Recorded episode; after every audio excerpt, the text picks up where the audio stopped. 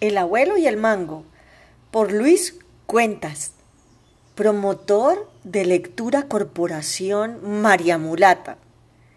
Concurso de cuentos, gracias a la Asociación de Antiguas Alumnas del Sagrado Corazón 2021. Había una vez un cuento llamado Solidaridad. Empezamos el abuelo y el mango. Desde niño Siempre sentí un profundo afecto por los cultivos y árboles frutales que hay en la parcela de mi abuelo. A pesar de ser un niño de ocho años con una estatura normal, en mi interior hay algo que no es acorde a mi edad. Eso lo sé desde hace dos años. Recuerdo que una vez, en medio de mis juegos de solitaria aventura, Fui a la cocina en busca de la tinaja para tomar un vaso de agua fresca. Allí encontré una conversación muy amena y misteriosa entre mi mamá, mi abuela y una vecina. Heredero de una vieja tradición que prohíbe a los niños estar y oír las conversaciones de los adultos, desarrollé varios comportamientos para hacerle frente a esta rancia costumbre y así poder escuchar algunos de los secretos del mundo adulto. Entré en puntillas a la cocina y cuando me disponía a sacar el agua de la tinaja, escuché una profecía que salió de la boca de la vecina. Tu hijo tiene alma de viejo. Esas palabras retumbaron en mi cuerpo al punto que casi dejo caer el vaso. Confieso que a mi corta edad nada me había inquietado tanto. Sentí miedo porque pensé que me iba a morir pronto, pues tenía el alma de un viejo. Sin embargo, en el fondo estaba muy contento porque había encontrado el motivo que me hacía diferente. Quise compartir este hallazgo con algunos de mis amigos, pero ninguno me prestó atención. Decían que ya venía con mis cosas raras, que mejor hiciéramos algún juego y ya. Preocupado por tener alma de viejo, llegué a la parcela de mi abuelo. Él me preguntó que si estaba bien y le dije que sí. Pero él me replicó que algo no estaba bien, porque en los años que tenía de ir a la parcela, era la primera vez que no había ido directo al árbol del mango.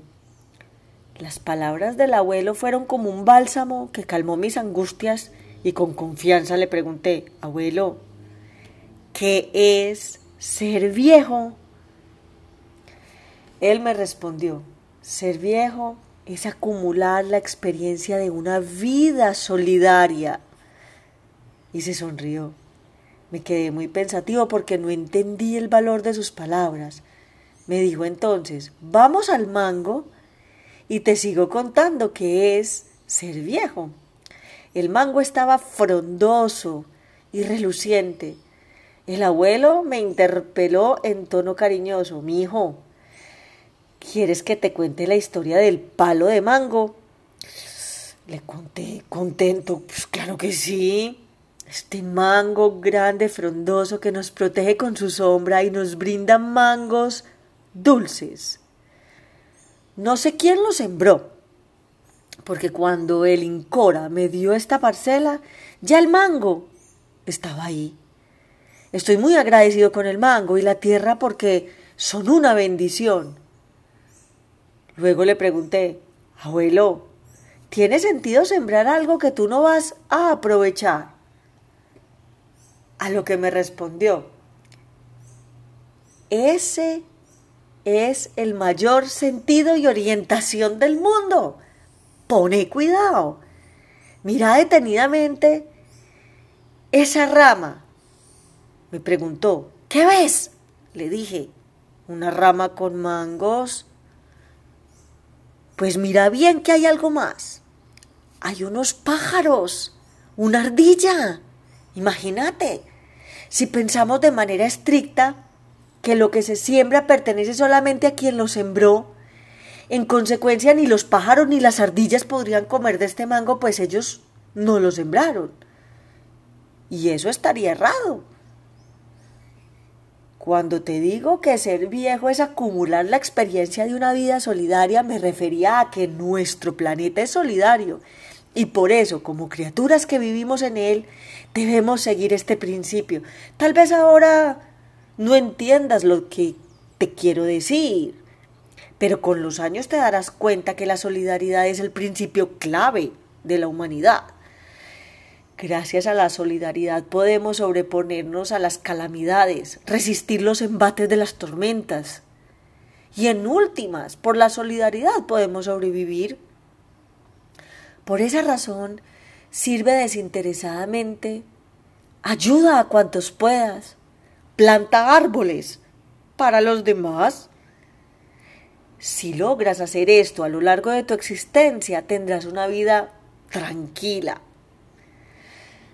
Así, cuando tus fuerzas se agoten y tu ánimo se debilite, ten la seguridad de que la solidaridad estará de tu lado. Luego, arrancamos tres matas de yuca, cuatro de ñame, cortamos un racimo de plátano, recogimos unos mangos, pelamos unos cocos e hicimos un bulto grande y salimos hacia la casa. En el camino nos detuvimos en dos hogares donde dejamos parte del bastimento que llevábamos en el saco. Mi abuelo se encontró con un amigo, se saludaron y ambos se dieron una gran sonrisa. Al llegar a casa fuimos a la cocina. Mi mamá y mi abuela estaban conversando.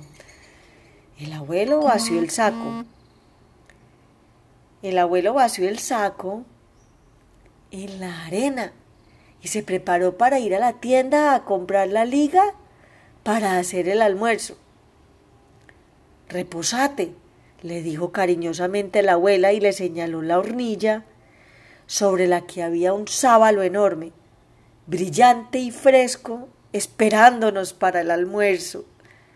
No pregunté cómo había llegado el pescado ahí, pero la mirada y la alegría del rostro de mi abuelo me lo dijo todo, la solidaridad.